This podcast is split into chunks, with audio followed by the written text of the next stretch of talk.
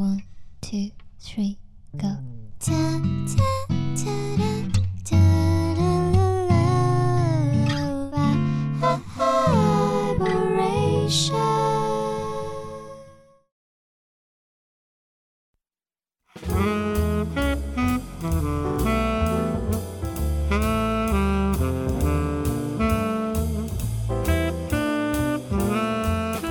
那我们开始。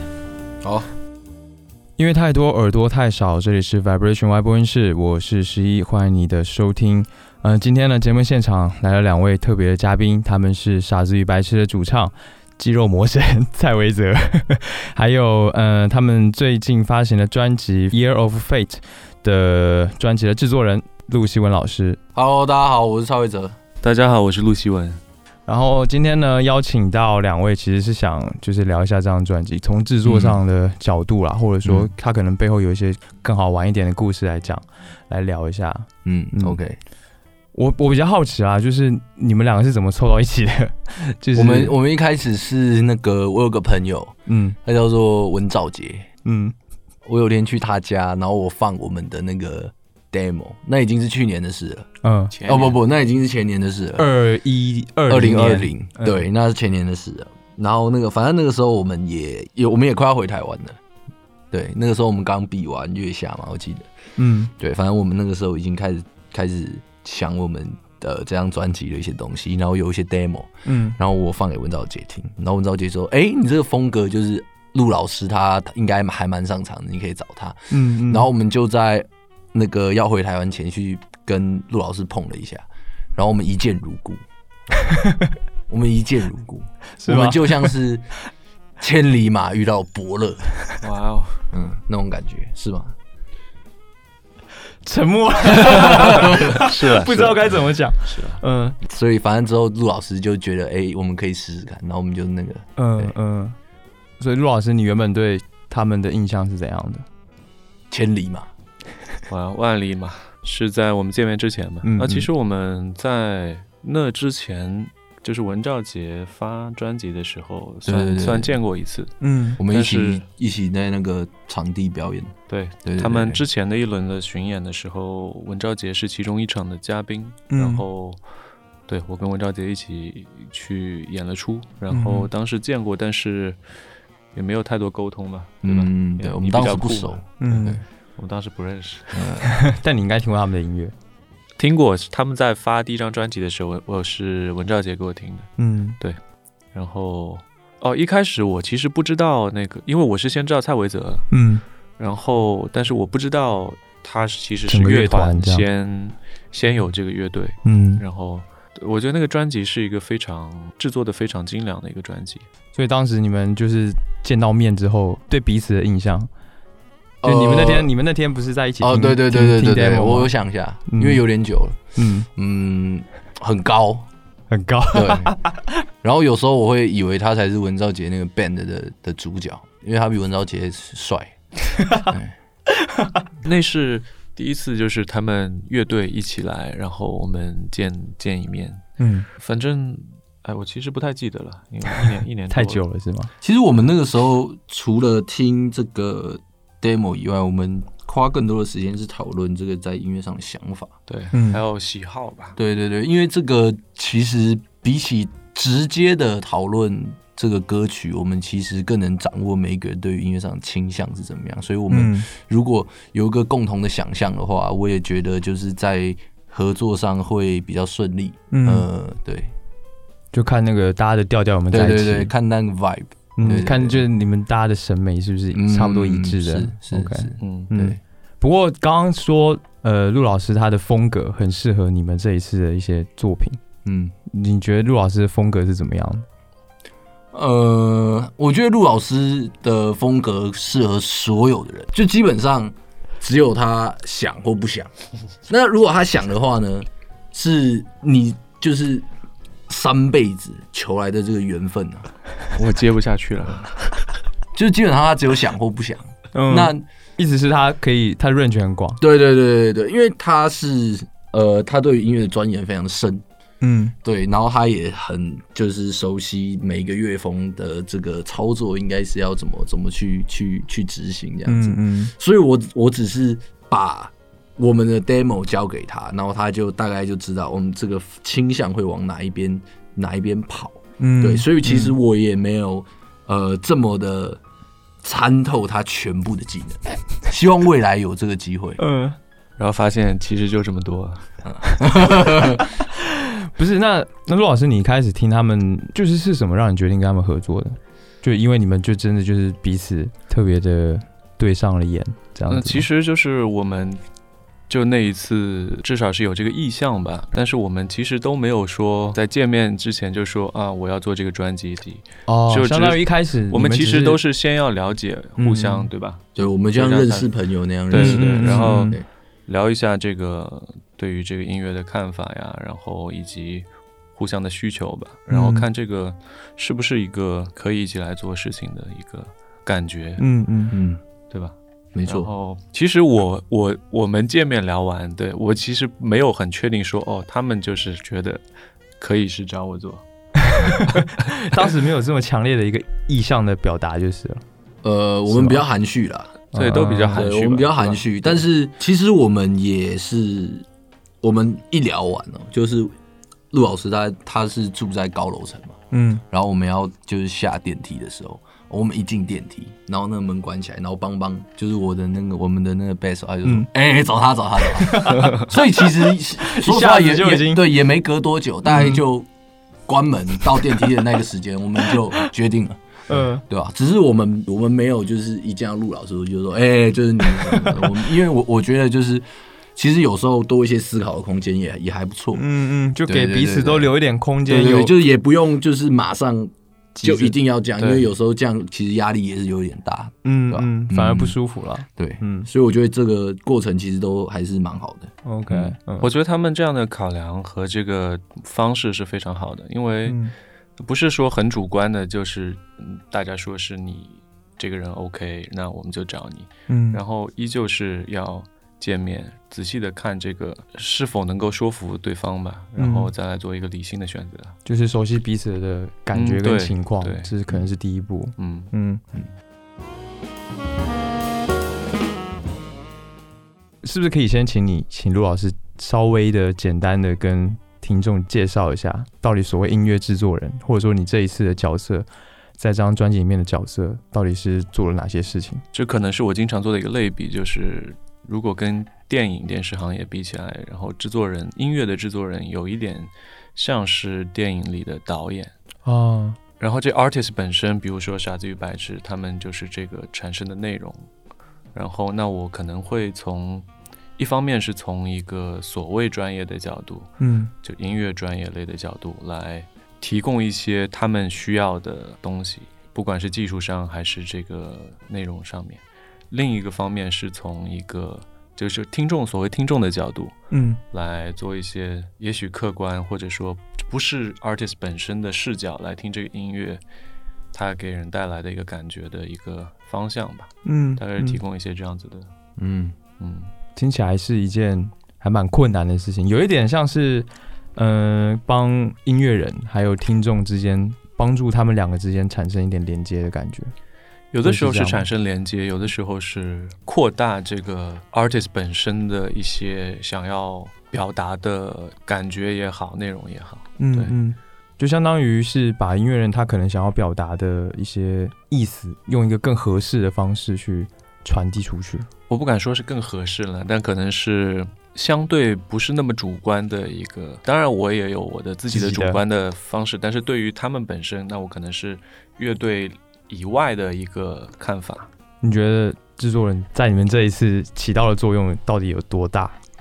因为因为你们这一次的嗯专辑跟上一张完全就是大家都有反应嘛，差别非常大。呃，我觉得，我觉得这张专辑是傻白的一个新的尝试。那在接触新的尝试的时候，你往往会，呃，你的想法都很、很、很澎湃，你会不知道要怎么让它落地，因为可能你操作的这个风格的东西还不是那么齐全。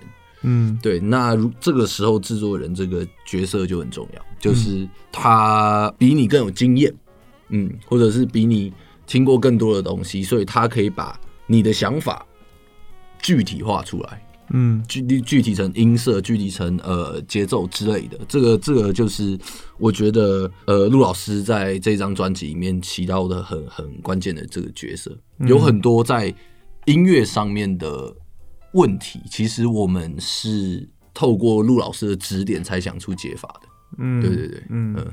就是有很多具体的东西，它能帮你们实现出来。呃，没错，OK，嗯。呃，刚刚也说这两张专辑其实差别很大。我这边其实有一、嗯有一个疑惑，就是嗯在我的想法里面，嗯你们第一张专辑已经有一个很很精良的制作，然后嗯甚至已经有一个很属于你们自己的一套美学在里面了。嗯为什么第二张专辑你们不延续这样的一个嗯做法？说实话哈，就是我觉得这样子做的话，说不定会更容易成功，或者说会更利好一点，也更方便一点啊。呃，我我不觉得会更容易成功，其实。嗯就是要达到成功的那一条，例如说那一个标准，其实中间会需要很多尝试。嗯然后，其实我也不觉得第一张专辑的东西有多么的 精准，应该这样讲，因为那个对，因为那样毕那个毕竟就是我觉得他他传达的内容其实有一点分散，嗯，他们不是很不是很集中。嗯如果不是很集中的话，我觉得它的力道就不会这么的强。嗯嗯嗯，对，呃，我觉得其实最大的原因会造成呃两个专辑相差这么大，其实还是因为就是我们追求的东西不太一样，嗯对吧？就是很很单纯的原因。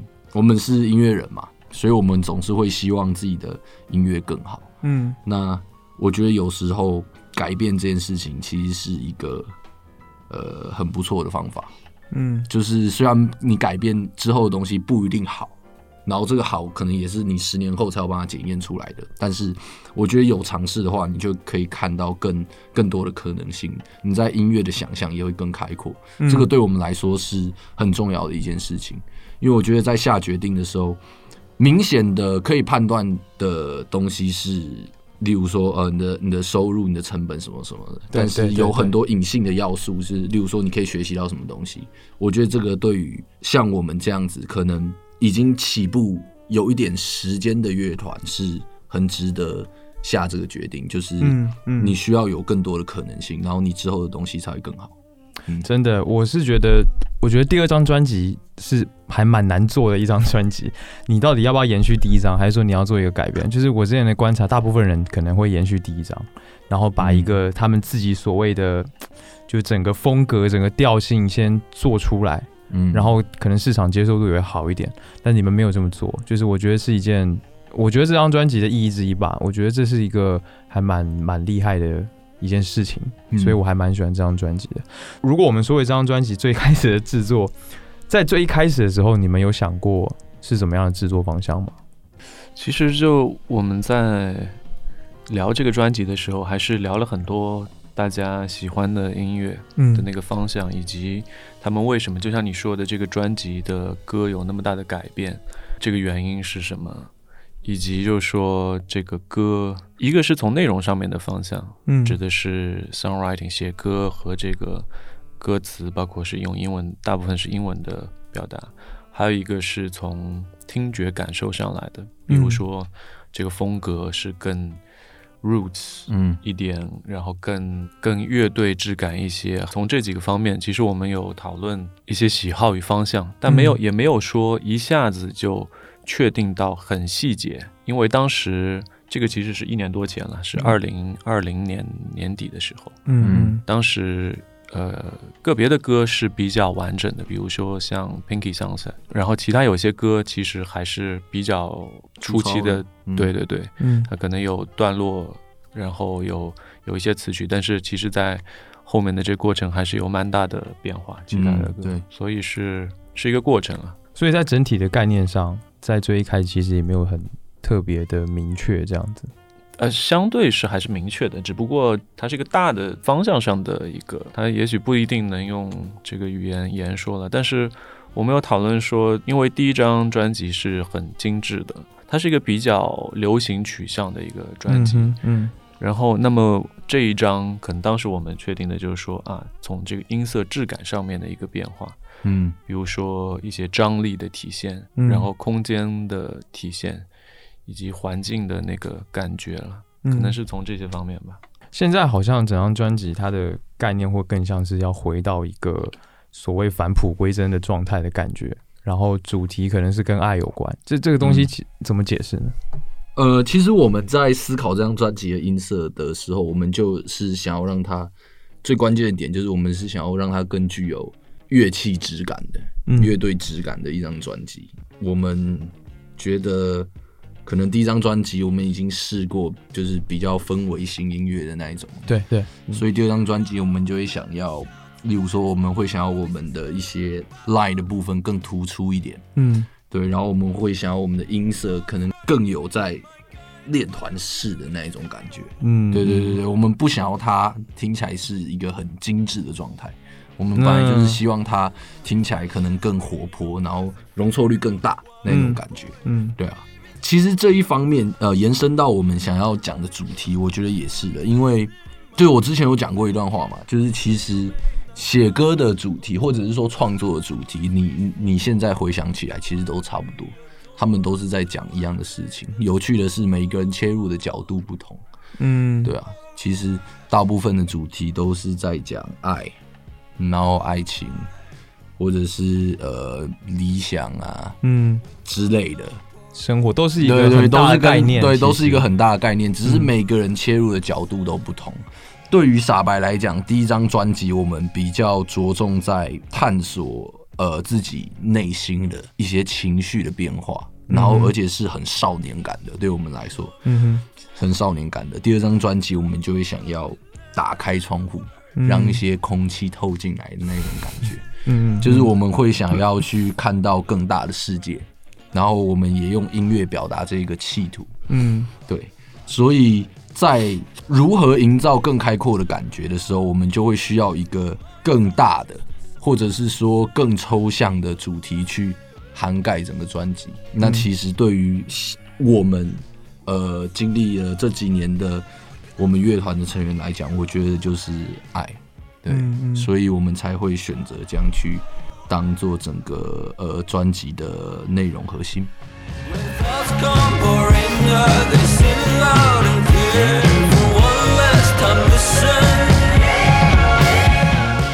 哎，所以在这样一个比较抽象的、比较不具体的一个概念之下，我在想，就是陆老师会不会从听众的角度去看这个事情？因为我觉得这样的东西可能会离听众稍微有点距离。你会不会去考虑说，在制作这张专辑的时候，是不是需要一个平衡？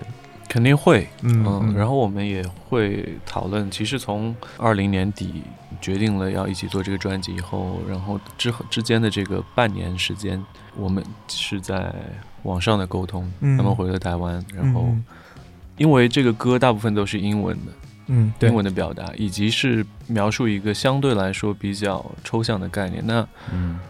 我们就会反复的确认说，这是不是我们要走的这个方向？嗯。然后以及这个歌词表达的这个程度上来说，那你有多少是要在乎这个听众对他的理解，嗯。嗯。以及就是说这个歌词对于蔡伟泽他有多代表了他想表达的这个内容。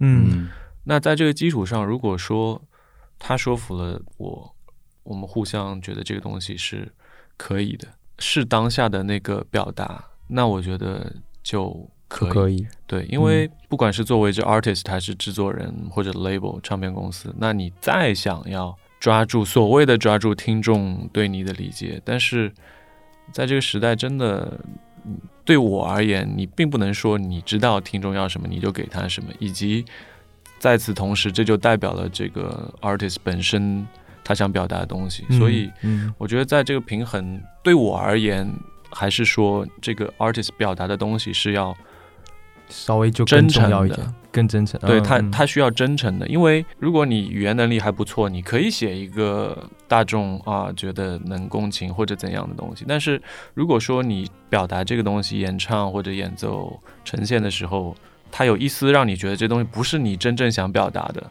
那我觉得一些真正的听众他会听出来的。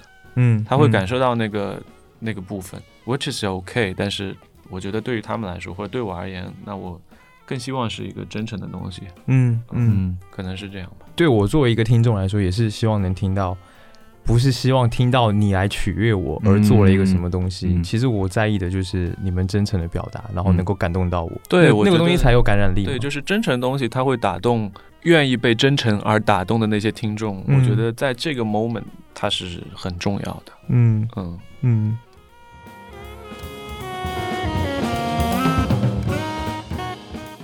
刚刚我们其实聊了很多，就尤其是包括这个变化的部分。你觉得如果从制作人的角度来看哈，你觉得他们为什么会有这样的变化？这挺难回答的。我觉得一个是，呃嗯，你可以说是成长，但是嗯这个成长并不是说，或者说这个是时间的变化吧，时间的原因，嗯并不是说这个第一张专辑它少年或者幼稚，我一点不这样觉得。嗯嗯，我我就是完全没有这样觉得。但是时间的变化以及听觉审美的一个变化，可能是导致这个，以及就就是你经历了这些时间，也因为上一张专辑是一八年前一一八年左右是吧？一九年一八一一九一九年，但是歌其实是在在之前的一段时间其实就写完了，对对不对？对就更早之前就写完了。其对实第一张专辑，其实第一张专辑的有一些歌都是有一些十八十九岁写的，对。嗯会拿嗯嗯就更早了。嗯。嗯。然后，那他们在这个节点做完了这张专辑之后，或者包括这个时期，他会听到新的音乐，然后会经历新的人生的变化等等。那可能一个是主观上想要追求一个变化，嗯。嗯。就像他说的；一个是可能客观上你接受到的这些事物，就使得你自然的有一个改变吧。嗯嗯。你们在合作的过程当中，因为是需要不停的彼此沟通的，是。然后我说实在话，我觉得制作人肯定会影响到你们的创作。是，那你觉得这这个影响，嗯。除了你你刚刚说的，就是就说的都很好哈，嗯，但这个过程当中会不会有 就是不合你心意，或者是就是、嗯。对，我想一下，对，嗯。让我知道知道。嗯 呃，我从第一首歌开始想，OK，嗯。OK，第一首 OK，一首一首哎慢慢轮下来，一首一首慢慢想，嗯。嗯，我觉得，说实话，我觉得没有，我觉得这个就是我所能预见的极限。最好的结果了。对，那如果要再更好，我不会往制作人身上想，我会往我自己身上想。嗯，嗯。对对对对对，但是这张专辑确实，我觉得大概就是极限了。目前以我目前的实力或者是乐团的实力来讲，我觉得这张专辑就是我们的的极限了。嗯嗯。对，要再更好的话，就要要提升。要时，间的对对，要提升自己，嗯对对对，嗯。要看到更多的东西，或是怎样怎样的，对吧？我觉得没有，嗯，OK，感觉我像是在挑事一样。没有，嗯，呃，你们的沟通方式是怎么样的呢？我很好奇、哎、嗯就是一个，如果我是一个音乐创作人，然后我的作品，呃，要跟另一个音乐制作人去沟通，嗯，我要怎么跟他说我想要的东西，然后他要怎么给我实现？这这当中的沟通，我觉得不是那么容易对实现的吧？对，一般来讲，我们都是用中文沟通，然后我们有时候会有也有一点英文，对是吧 You are good, You are good，I'm good too。嗯嗯？You're even greater。没有啊，我觉得哦，我觉得有时候确实，呃，音乐制作人或是 artist，或者是说两个音乐人的沟通，他会第一点，我觉得是就是他们可能会需要具备相同的水平基础，嗯。对，然后他们就可以用非常技术的角度去沟通，例如说你的音符要怎样，你的嗯音色要怎么样，音色里面就已经有很多的专有名词了，什么 EQ 什么什么的，嗯嗯，对，然后第二个是，如果没有办法这样子沟通，或者是这样子沟通的结果还是不顺利的话，我们就会用一些抽象表。达。那基本上抽象的表达就是跟一般人在沟通抽象的东西的时候是一样的。例如说，老师，我想要这首歌有一股日落的感觉，呃，类似这样讲。嗯，呃对，你听得懂吗？能能 get 得到这个意思？在一些情况下，我们是可以完全 get 到的。哦但是在很多的时候，我们还是会避免这样子。呃，我们有时候还是会避免这样子，因为它是 它是比一个比较怎么讲，它它的效率没有那么高啦。嗯呃，它是一个奇招，但是如果你 get 到的话，你就还是有用。嗯 我觉得，我觉得从另外一个方面来描述这件事情，就是说，有的时候我如果追求的那个结果是一个具象的结果，嗯那我们用一个更具象的表达啊，这这里的音色要怎样怎样，嗯或者说演奏的方式要怎样怎样，嗯。可以更直接到达那个结果。但如果说有的时候其实是氛围的表达，或者说嗯。一个更没有那么具象的表达，那那描述一下那个 vibe，或者说那个、那个氛围。氛围，嗯或者说就情绪是就就是他像像他说的，没有那么具象的表达，嗯。会给互相更多的空间，因为你不知道哦。互相会对于这样一个场景会给予什么样的表现，嗯，嗯嗯对？吧？嗯，所以也许会有一些新鲜或者说有意思的东西，对对对，嗯嗯嗯。嗯。所以在你的那么多制作的经历当中，一般都是怎么样沟通的？更多的是怎么样的？都有吧，都有。那你自己更喜欢怎么样？我要，我更喜欢怎么样？对，呃，我其实都能接受。对，嗯我觉得没有特别偏好，没有，完全没有。我觉得他们是傻子与白痴，是在音乐上非常的包容，以及非常的打开的一个状态。至少嗯我们在做这个专辑的时候，他们有具体的想要到达的那个程度，但是在这在此同时，也很开放。他们在某些程度迫使我去比更 cre creative。那我也希望给予他们这些东西，因为我知道啊，他们诶可以接受。更更有意思的、对更新的对东西。比如说郑光良也是，郑光良嗯有的时候他会说啊，那我我期待这里有一些什么什么样的。哎，我想、嗯哦，原来你是可以接受。有的时候我会在这个后期或者某些部分做一些可能比较夸张，或者说没有那么常规的一些东西。嗯嗯，然后他们都哎注意到了这个细节，我甚至有的时候我是我是故意试探，就是 就是哎你们是不是可以接受这东西，或者说嗯。是不是 too much？嗯。而他们经常给我的反馈是哎就是 OK，OK，, 然后嗯。甚至我们可以 push 更更更远一些，嗯。嗯，对有有这样的啦，我觉得这个还是很好的一个合作的方式。感觉格局真的是打开了一些，嗯，是非常打开。嗯，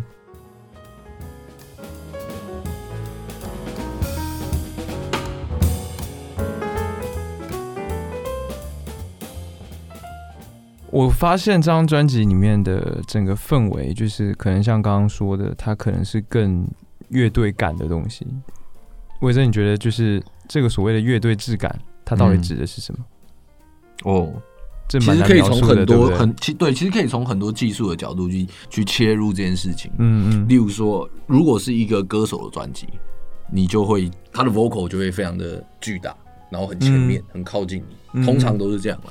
然后你会发现乐队的专辑，它就是会有一个 vocal，它不是主角的那种感觉，它就只是众多乐器中的一个，虽然它可能在很多时候担任 lead 的部分，嗯嗯对吧？我觉得这个对我来说是呃很重要的一个区别。呃，你 vocal 是有没有跟着乐器的这个情绪在走，或者是这个乐器是不是不单只是伴奏，它有很多可以自己突出来，可以成为主角的地方，嗯，对啊。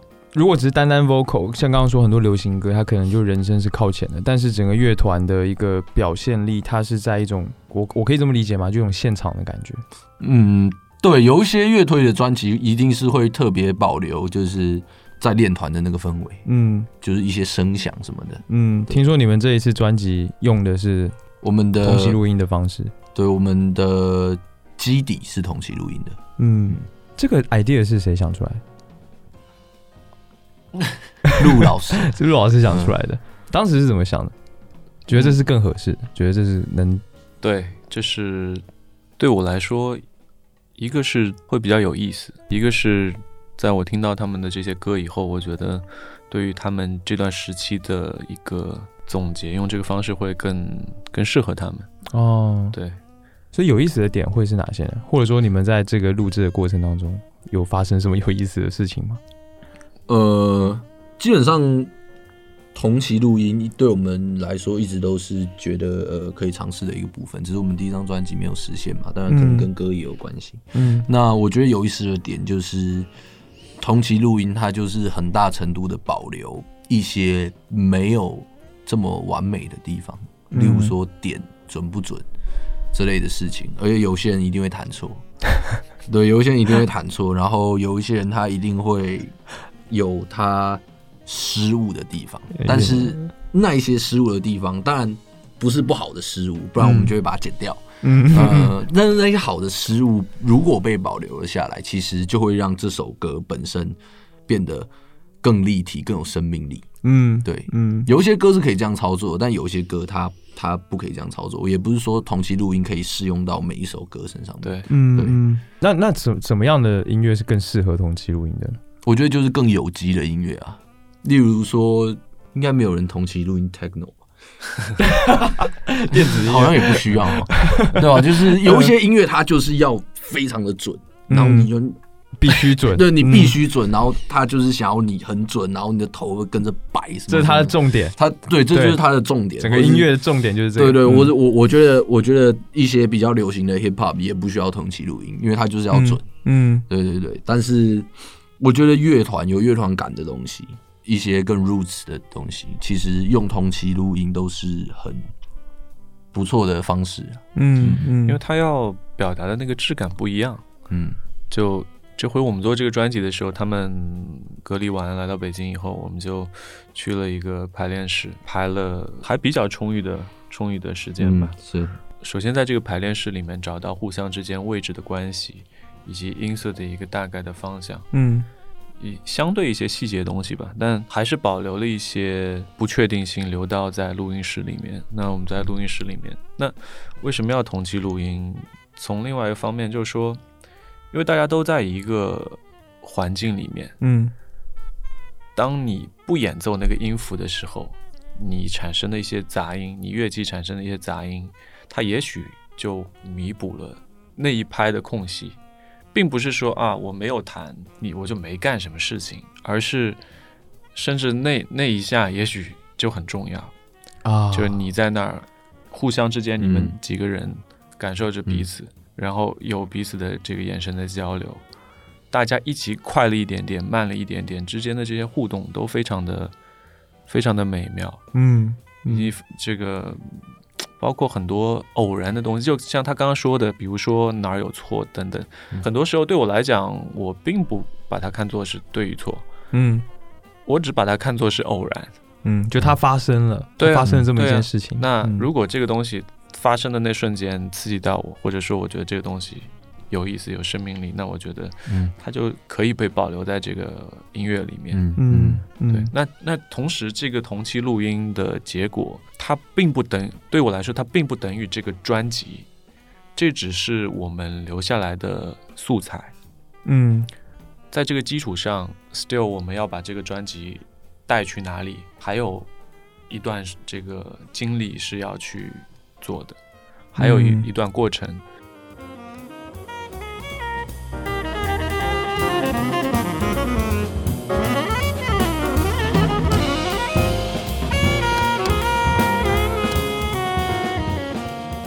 我想可能具体聊几首歌啊，就是我自己觉得很特别的一首，就是《Hurry Up, Eric You Fool》嗯这首歌太诡异了，就是这首歌太奇怪了，很奇怪的一首歌。可是我就是 我自己的话，会很喜欢这种听上去会比较诡异一些的东西。嗯嗯，能能大家聊一下这首歌是怎么样的一个创作吗？哎，我也不知道，我也不知道为什么这首歌会变这样啊。呃呃，没有啊，我觉得这首歌就是一个，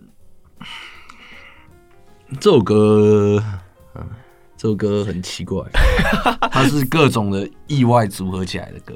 嗯。然后反正我们一开始也没有想到这首歌会变这样，嗯。对啊，Eric 是你吗？还是指谁？，Eric 是我，嗯。就是你的英文名。对，我英文名叫。嗯嗯，对啊。反正这首歌一开始在在在写的时候，它就是很怪，它已经很怪，在写的时候很怪，然后最后这个成品没有试，也没有试图让它变正常。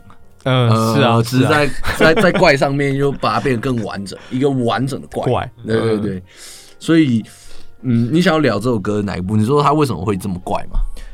对啊，就是或者说这首歌到底在说什么，在什么样的一个意思呢？嗯，一开始在写这首歌的时候，其实我们就会希望它是一个更意识流的作品。嗯我们会希望这首歌里面包含的画面感是很有很多次的转折的。对对，对，所以这首歌你才可以听到这么多的段落。嗯。对对对，那会这样写的原因其实也没有为什么，就是我们想要这样，对 我们就单纯，对啊，我们就觉得这样 这样比较酷，这样比较好啊比较厉害。我们我觉得，我觉得在《飞》这张专辑里面，这首歌是需要存在、需要存在的这首歌，为什么呢？因为它会让这张专辑看起来更丰满。嗯嗯，对，它会让这张专辑呃填补一些太正常的部分。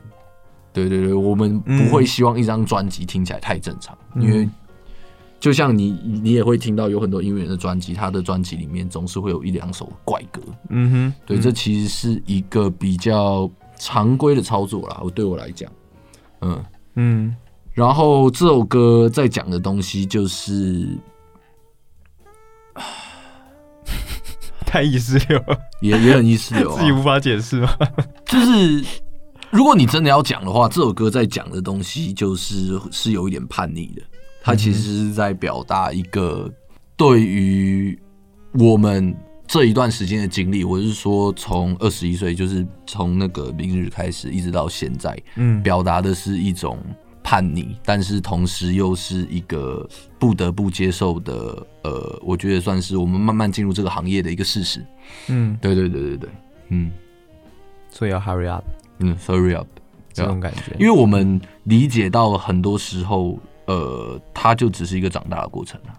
嗯。对，所以这一张专辑叫做《Aero 飞》，然后每一首歌其实都包含了或多或少的一个所谓去理解长大的过程的这一个部分。嗯所以有很多有很多的主题，当你去拆解歌词的时候，你其实是可以找到跟第一张专辑上面是互相矛盾的想法的。啊对，改变了，对，嗯但是对于现在的我们来说，我们也不会觉得我们违背了什么东西。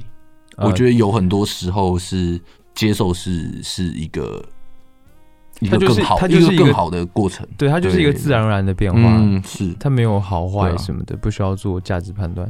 嗯，嗯对啊，嗯。但是这首歌，我的理解可能是，就像你刚刚说的，可能一张专辑里面总会有一首怪歌。嗯，我觉得这可能是某一个程度上是，至少告诉了我啦，就是你们的音乐是没有说要迎合市场，或者是做一些妥协这样的感觉。我不知道我这样解读是不是过分，但是就是我从这样的这张专辑当中这一首歌里面，我感觉我听到了这个东西。嗯就在我看来，其实这个歌，那它一定不是一个传统意义上的结构等等等等的一个歌，嗯对对是是一个传统意义上怪的歌。但是，在我跟他们合作这个歌的时候，我们可能都有意识到这个歌没有那么正常，但是我没有觉得说我们是为了怪而怪，对吧？嗯嗯，因为那样你可以做出所谓更怪的东西，但是对对我而言，它还是要具有比较强的音乐性。嗯就像他说的，这个歌有几个不同的转折，嗯那这个转折的感觉，从一个听觉的方向来带给听众的一个感觉，我觉得是一个，可能是这个歌的为什么是这样的一个方向吧。嗯就是因为这个时代是一个比较快消单曲的时代，是那我们做一个专辑，我我是非常倾向于做专辑的，嗯因为它对这个 artist 来说是一个更完整的一个概念的表达。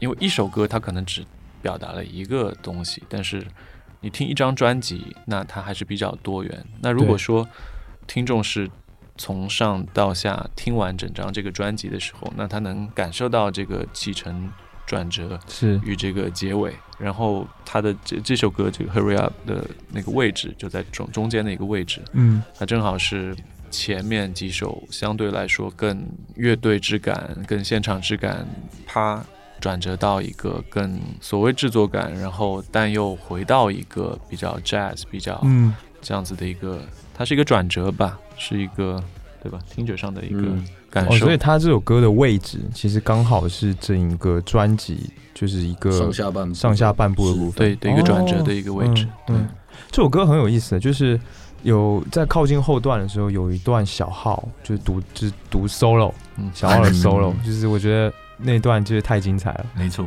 那个到底当时怎么想到要？那当时就是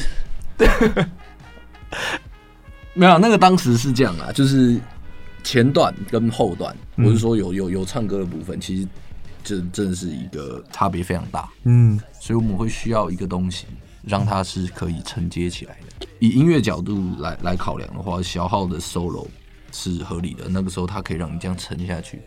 你也会有比较多的时间去接受。OK，现在乐曲要改动喽，哦那种感觉，这个是一个呃很好的，然后也是很很合理的操作。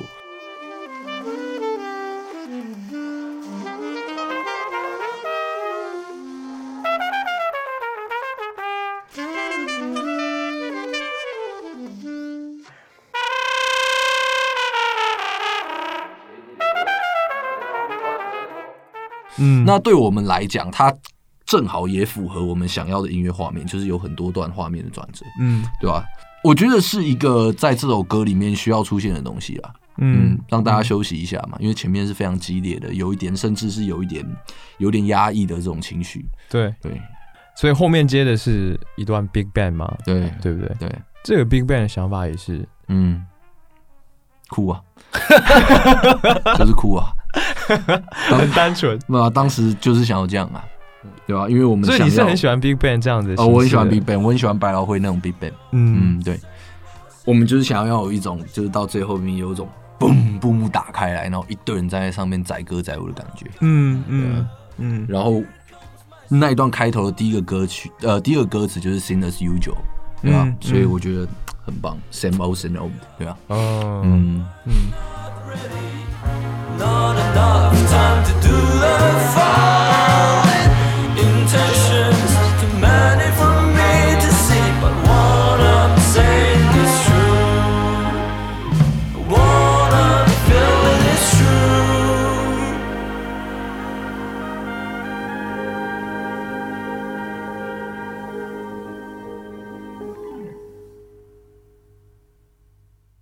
他们在跟你提这样的想法的时候，陆老师你是怎么想的？你你准备怎么帮他们实现这个想法？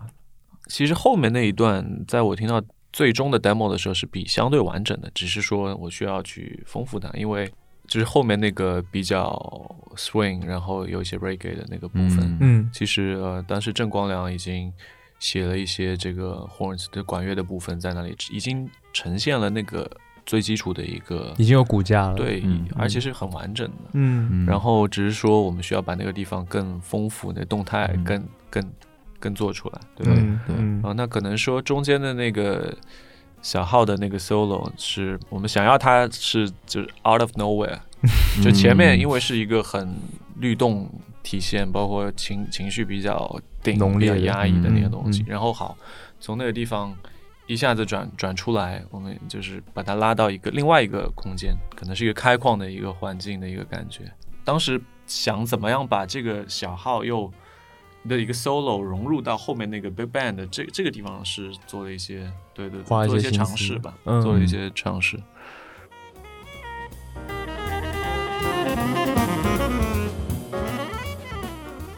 嗯。我们聊下一首歌，可能叫 OK，嗯、At the Heart of Everything，嗯，这是专辑的最后一首歌是吗？没错，这首歌很好，它是一首好歌。啊，嗯。我只能这样讲。嗯。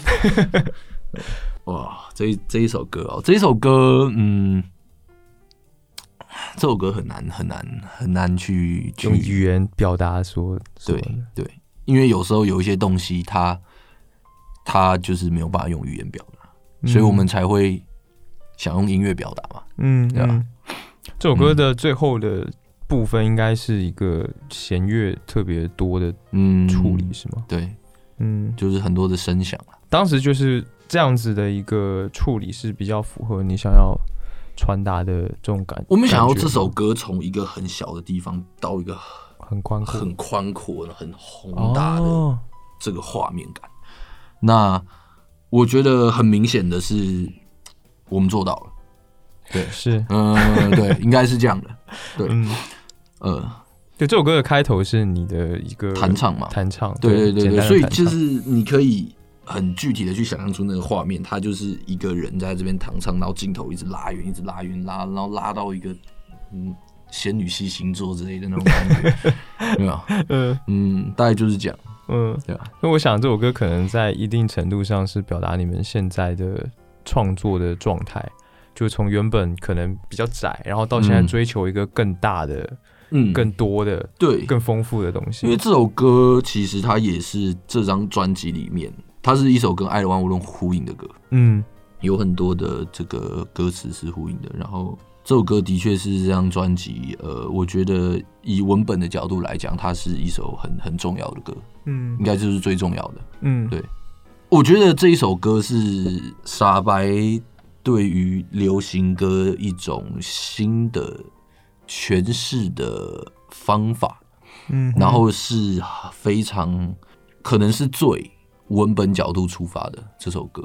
哦嗯，对，这还蛮特别，因为整张专辑应该还是以音乐为主嘛，可以这么说吗。对，其实这张专辑跟第一张专辑最大的不同就是这张专辑还是以音乐为出发点的。音乐性，对对对，以音乐性为出发点，但是这首歌就是刚好反比较像上一张专辑的出发点，哦应该这样讲。嗯，以这个来做结尾。我对，我觉得是一个是一个结合吧，嗯就是因为这个歌它的 songwriting 的部分是非常重要的，就嗯。这这些旋律以及这个歌词，那所以这歌的开头的部分就只有他自己弹唱，啊，就强调了这一点，就有点相当于是嘛。对，也并没有刻意了，但是以这样子的情感表达以及这个歌词内容的表达，虽然它是英文的，也许是有一定距离，但是它听上去是在你耳边弹唱的这个感，在一个空间里面，这个感觉是最直接能表达这样子的这这个这个意思的一个嗯表达方式，然后。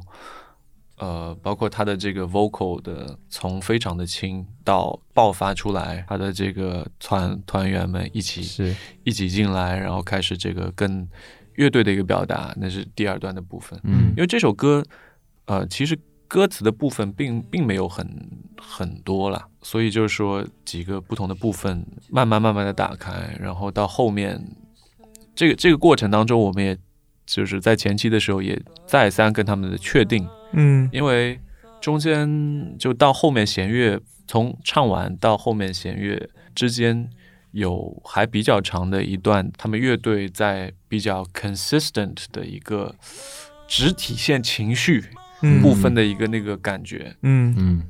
那我们有再三确定说是是不是要这样的表达，嗯。然后他们给我的反馈是我们就是要这样的表达。你为什么要再三确定呢？你觉得不稳？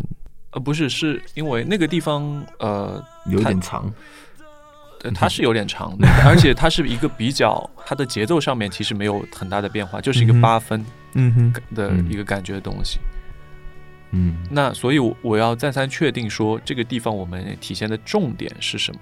最终我我就理解到这个他们想体现的这个感觉，就是一个很很本质的一个东西，啊，对吧？？是一个很情绪、很很本质的东西，因为嗯因为我们可以搞得把音乐搞得很复杂或者很怎么样子，嗯但是在这个这个地方，对于这个歌来说，它是一个很真诚的一个 vocal 的表达。嗯，唱完了以后，然后他们几个人在这个录音室里面，然后的这一段就是很怎么说呢，很质朴的一个表达了。我觉得对是很重要的。嗯嗯在这在这个之后，又 有了一段很长的一段，嗯 真的很长，干嘛，真的长到不行，爆炸式的，对爆爆炸式爆发式，但是很长，很很长的爆炸很长。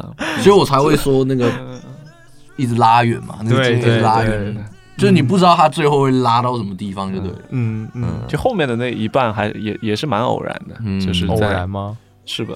对，反正反正不知道为什么我们我们当时就是在练团是这样试嘛，我们就在想我们到底可以多长，呃，就是我们到底要呃演到多长，我们才会觉得好啊，够了啦，够了够了就是不用再多了。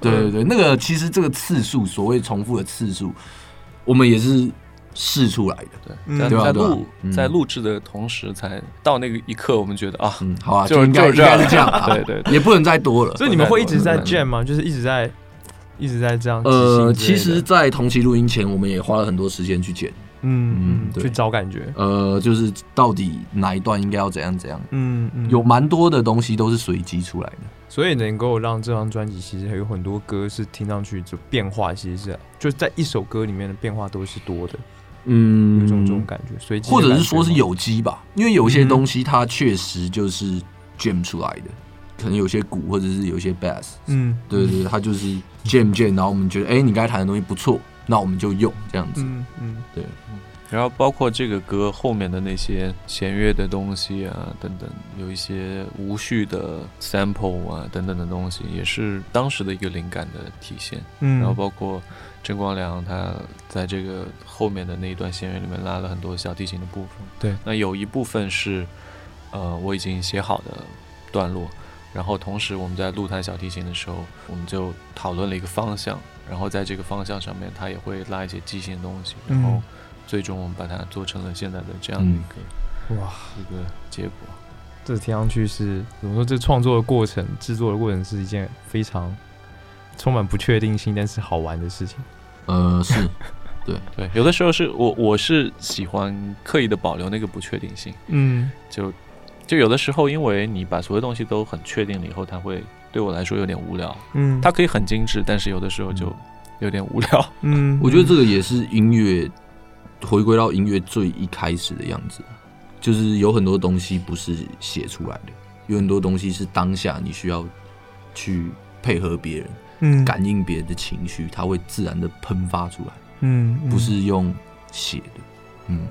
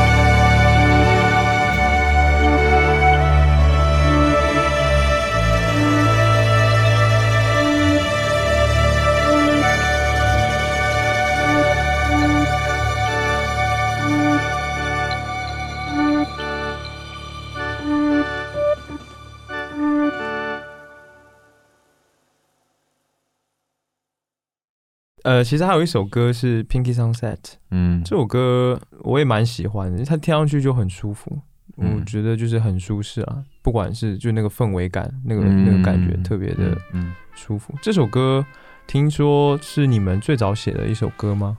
对，在这张专辑里面，这首歌是最早出现的。嗯哼，嗯，我觉得这首歌同时也也开启了这张专辑的很多东西。我是说在，呃写歌，然后确定要做哪几首歌，嗯，就是确定这张专辑叫做呃 Yellow Fate 之类的。这个是哇，这是开端，对对对对，Pinky Sunset 它其实是一个开端，它应该是二零年嗯出来的歌，然后大概就这样吧。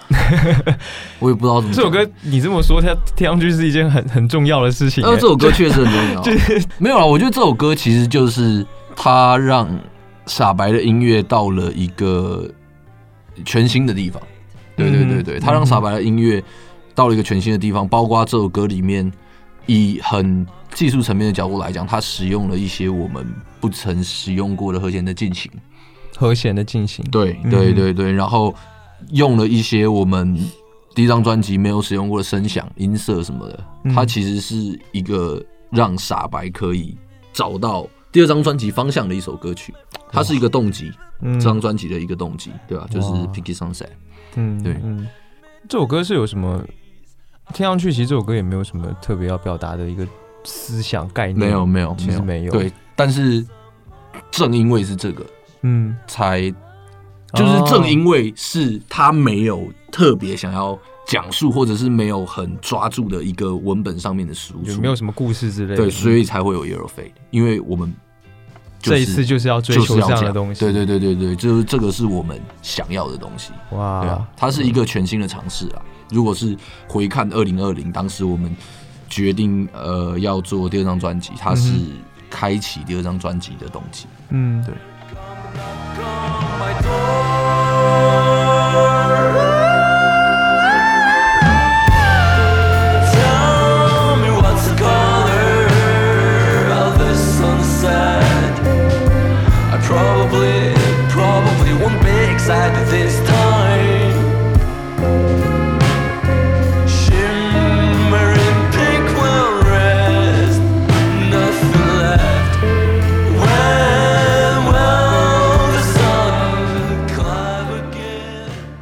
最后聊一下巡演，就是巡演其实也差不多刚刚结束吧，嗯，整个十九场，嗯。十七个城市，是不是？差不多，差不多？差不多。累不累？嗯，不累，很 累吗？不累，毕竟是猛男嘛。对。哦，没有没有在累。的。呃，你你还是比较享受在现场的感觉吗？呃，当然当然，嗯，你们应该你们所有团员都是这样，对啊，因为因为这个就是我们玩音乐的目的嘛，就是嗯。表演，嗯就是我们想要很帅，然后在上台。在对对对，然后在台上嗯。酷酷的之之类的。嗯嗯，这是一开始的所有的起 嗯。因为我们从我们从十六岁开始就开始上台，嗯。就开始表演，对吧？就是他就是表演，本来就是我觉得玩音乐的起点，嗯，对吧？嗯。那这一次巡演整整个巡演的过程当中，有没有什么好玩的事情？都整个巡演都很好玩，每一场都很棒。巡演本身就是一个很好玩的事情，我觉得。创作的时候跟巡演的时候是两个截然不同的状态吧？是不是？呃，我觉得创作有很多的时候，其实就会思考你在台上如果要表演这首歌，哦那这样的思考会影响你的创作。然后、哦真的，对，然后你在巡演获得的反馈也会影响到呃你的创作。你未来的对对对对，这个其实是一个非常密不可分的关系。嗯对嗯呃，我觉得这个也是跟每一个人的选择不一样，有些人就是他就是想要 bedroom music 嘛，嗯他就是我不想表演，反正是我就是要这样。嗯我的歌不是拿来表演的，我的歌是拿来让你一个人受伤的时候，晚上在房间里默默的听的。有一些人他是想要这样嘛，这样也没有不好。但是从第二张专辑开始，我们想要有一些更多的在舞台上嗯的尝试。嗯那这样的想法势必会影响到我们的创作。嗯是对，包括你们这一次的创作的内容也是那么不一样，嗯所以你们这一次在上台演出的方面，是不是跟以前在上台演出也不一样？好像没有什么区别。没有区别吗？有啊，有有好像有一些区别啦。嗯，但是我觉得我们可能需要更多的时间去，感受，对我们需要更多时间去感受，然后再去重新思考演出这个部分，因为嗯这也是我们呃刚巡演完，对，还没有那么多时间去去去总结，去消化。而且也没有那么多的时间去创造更多的歌在舞台上。嗯哼，对对对，我觉得我们会需要可能一两年，然后我们才会对于演出有一个更全新的想法。嗯对嗯，OK。嗯，陆老师，陆老师你应该也去了几场是吗？你觉得现场他们的，你你怎么评价的？我觉得非常好，嗯嗯，是真的非常好。嗯，是怎么样的好法因为就是怎么样的一个现场表演，你会觉得它是好的？现场演出这件事情，在我看来，其实非常的，你要追求完美是很难的一件事情，嗯哼而且有的时候它并不是要完美。是，嗯，可能因为我做专辑会比较多，所以你用专辑的角度去看一个现场，它就更难。嗯。如果你要追求那些细节的话，那么他们在巡演开始前的最后一次排练，也叫我去、嗯。去听了一下，嗯。然后说希望我可以给予一些建议什么的。但我听完，我觉得没有什么要给的，真的，嗯，嗯。我觉得就很丰富，就是从音乐的内容上面呀，然后因为现场的音乐的体现跟专辑录制的总是要有一些差别的，总是会有一些差别。是，当然，你可以照搬，或者说以呈现为主，但是在此同时，那你给予现场一些什么多的东西，嗯这个是很有意思的部分。比如说这个 Air 呃 Hurry Up。Eric 嗯 u f o 这个，他们就把它肢解成了不同的一个章节，相当于在在这个一整场 show 的不同的部分来作为一个穿插。嗯嗯，这就是一个很承上启下的一个感觉，包括整整个现场的 VJ 画面、灯光的一个结合吧，我觉得嗯都是很不错的一个体验。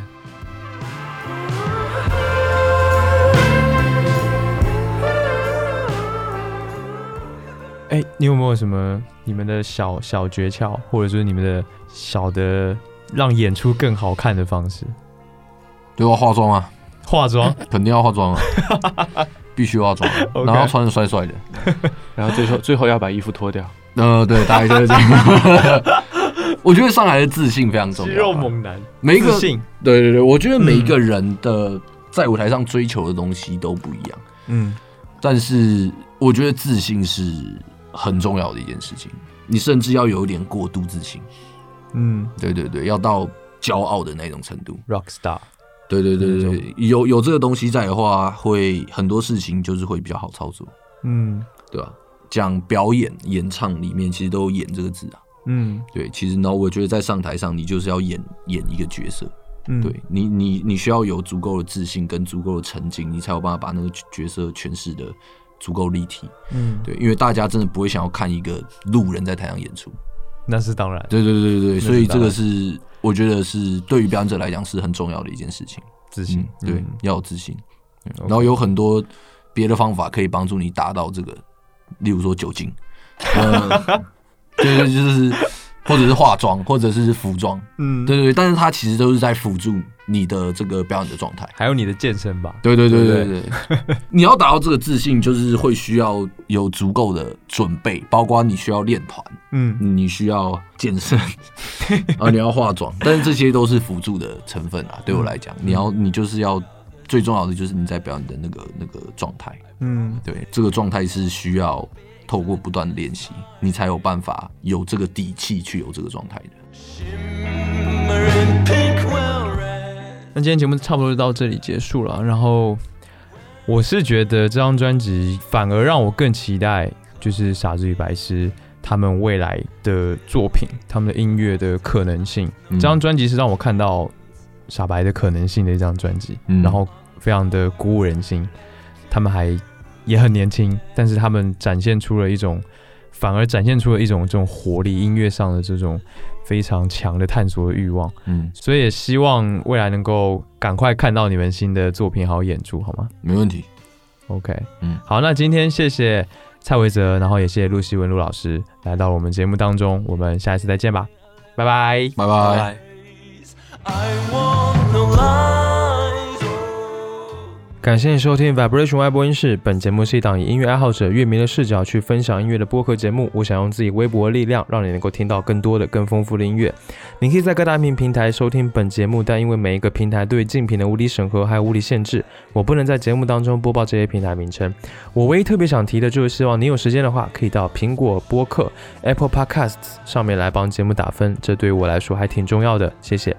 加入听众群的方法在官网和 show notes 当中，欢迎前去查看。官网地址是 vibration 横杠 radio.com v i b r a t i o n 横杠 r a d i o 点 c o m。